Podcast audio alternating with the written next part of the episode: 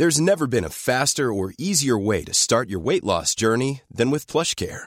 PlushCare accepts most insurance plans and gives you online access to board-certified physicians who can prescribe FDA-approved weight loss medications like Wigovi and Zepbound for those who qualify. Take charge of your health and speak with a board-certified physician about a weight loss plan that's right for you.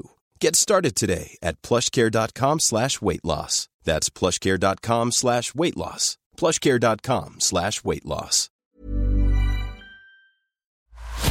La vie d'un riff de légende, de sa naissance du bout des doigts à aujourd'hui, c'est l'historif sur Rock et Folk Radio.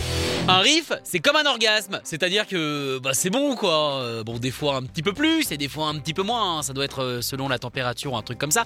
Mais globalement, c'est plutôt bon. Enfin, euh, sauf si c'est nul, évidemment, mais ça je vous laisse avec vos problèmes. Aujourd'hui, on va sortir sa plus belle perruque pré-permanentée. hein. Je vous donnerai des adresses si bizarrement vous n'avez pas ça sous la main. Pour se mettre dans l'ambiance du strip des 80s, on fait boom boom avec Motley Crue et son Kickstart My Heart.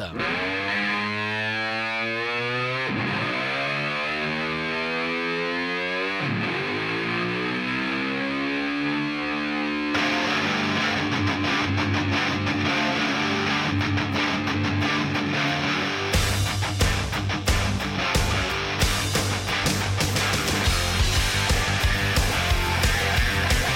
Sortie le 20 novembre 1989, cette chanson palpitante, vanne qui marche euh, vachement bien dans les colloques de cardiologues, hein, donc gardez-la sur vous, on sait jamais, se trouve sur le cinquième album du crew, le puissant Dr. Feelgood. Un album qui va permettre à Motley Crue de se redorer la pilule après en avoir gobé par milliers et de redevenir un des groupes les plus incontournables de la scène glam metal, un petit peu chahuté c'est vrai à l'époque, par l'imminente explosion du rock underground, chemise à carreaux versus en cuir. Bon, alors évidemment, chacun est libre de choisir son vêtement préféré.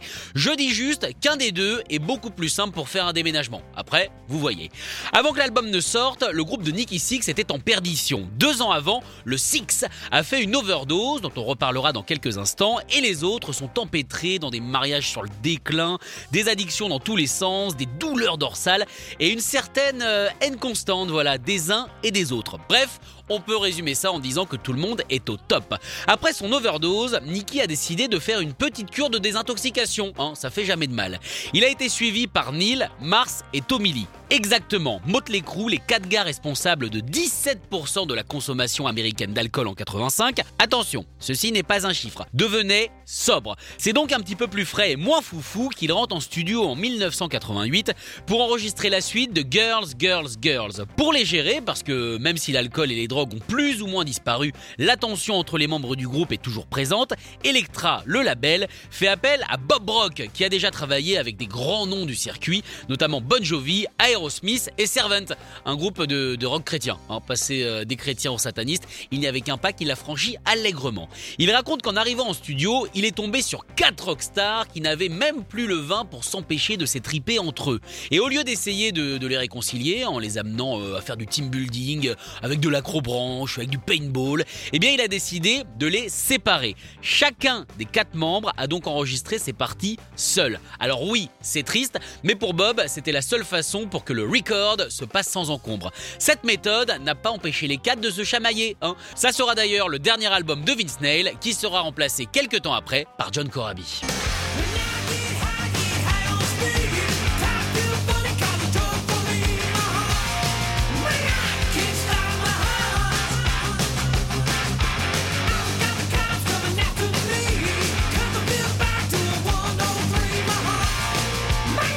Ah, J'espère que vous n'êtes pas en train de danser de façon aussi honteuse que moi parce que ce serait vraiment horrible. Bref, quand je dis que c'est le dernier de Vince Neil, évidemment c'est le dernier avant 1997. Cette parenthèse permettra surtout à John Corabi eh bien, de ruiner totalement sa vie. Bon choix mon gars puisqu'il s'est empêtré dans l'addiction à l'héroïne et un divorce. Bref, Kickstart My Heart est donc une référence directe à l'overdose dont j'ai parlé il y a quelques minutes. Pardon, quelques minutes déjà Oui mais que voulez-vous? Euh, Le temps est comme de l'eau dans une bouteille, hein. ça file et ça détruit ton Mac. Bon, la légende raconte qu'après une trop grosse prise d'héroïne, Nicky Six est mort, cliniquement mort. Plus de pouls, plus de rose aux joues, plus rien du tout, sauf des genoux.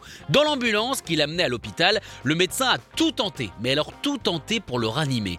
Après plusieurs minutes de massage cardiaque inefficace, il a donc décidé eh bien, de lui planter directement deux seringues d'adrénaline dans le cœur, façon Mia Wallace, mais 8 ans avant. Six aurait alors enfin repris connaissance, serait rentré chez lui, aurait sorti sa guitare acoustique et aurait écrit les paroles de la chanson d'une traite. Une version, vous l'avez vu, que j'ai mis au conditionnel, tout simplement parce qu'elle est démentie par Steven Adler, l'ancien batteur des Guns N' Roses.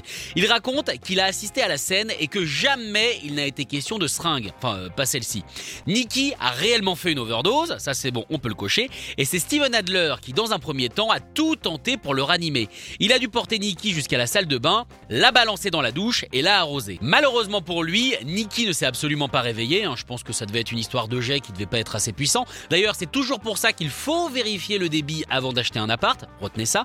Il a donc commencé à le frapper avec son bras plâtré. Et c'est là qu'il s'est rendu compte eh bien, qu'il n'avait fait qu'empirer les choses. Ah bon? Frapper quelqu'un avec un plâtre, ça aide pas. Hum, c'est dingue.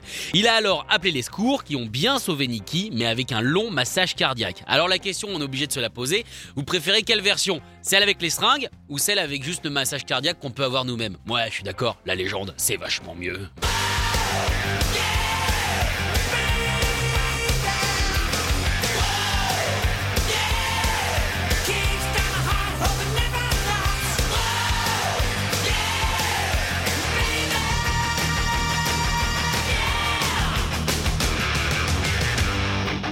À la base, Nicky ne croyait pas du tout en cette chanson, bricolée comme on l'a vu en deux secondes et qui parle mine de rien de sobriété d'un groupe qui chope ses décharges d'adrénaline grâce au public et à la musique plutôt que par seringue interposée. Il pensait que c'était au mieux une phase B ou au pire, eh un petit truc qu'on jette et on n'en reparle plus. Pourtant, le groupe a tout de suite accroché. Vince Neil a apparemment su que c'était un tube dès la fin de la première répète, notamment grâce au boom de la batterie de Tommy Lee. Et effectivement, euh, même si la chanson ne s'est pas vendue à 40 milliards d'exemplaires, ce qui, on ne va pas se le cacher, est quand même assez rare, elle a permis à Dr. Feelgood de devenir un des albums de Motley Crue les plus vendus. 43 millions d'exemplaires rien qu'aux États-Unis et surtout une presse élogieuse, contente de revoir le groupe le plus outrageux de la décennie revenir en forme. Cet album a également beaucoup marqué Lars Ulrich qui engagera carrément Bob Rock pour bosser quasiment 20 ans plus tard sur l'album Saint Anger, ce qui n'est vraiment pas un cadeau. Hein. Clairement là pour le coup il aurait pu se dispenser de ça. Ça par contre, ça l'est. Voici l'heure des reprises. Kickstart My Heart a été transformé en chanson de feria par le groupe The Porker.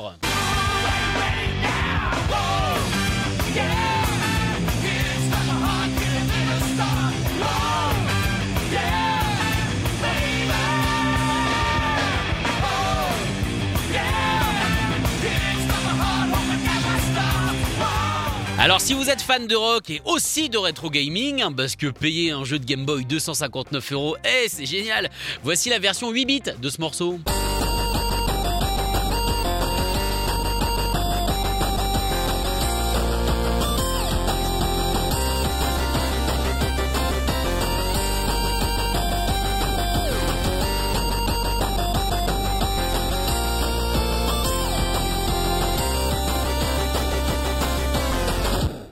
Là là là là là ça rappelle une époque beaucoup trop lointaine, Dracofeu, tu nous manques. Et enfin, je vous pose cette question, que serait un tube sans sa version country? Je suis d'accord, ça serait juste un morceau sans, sans version country quoi.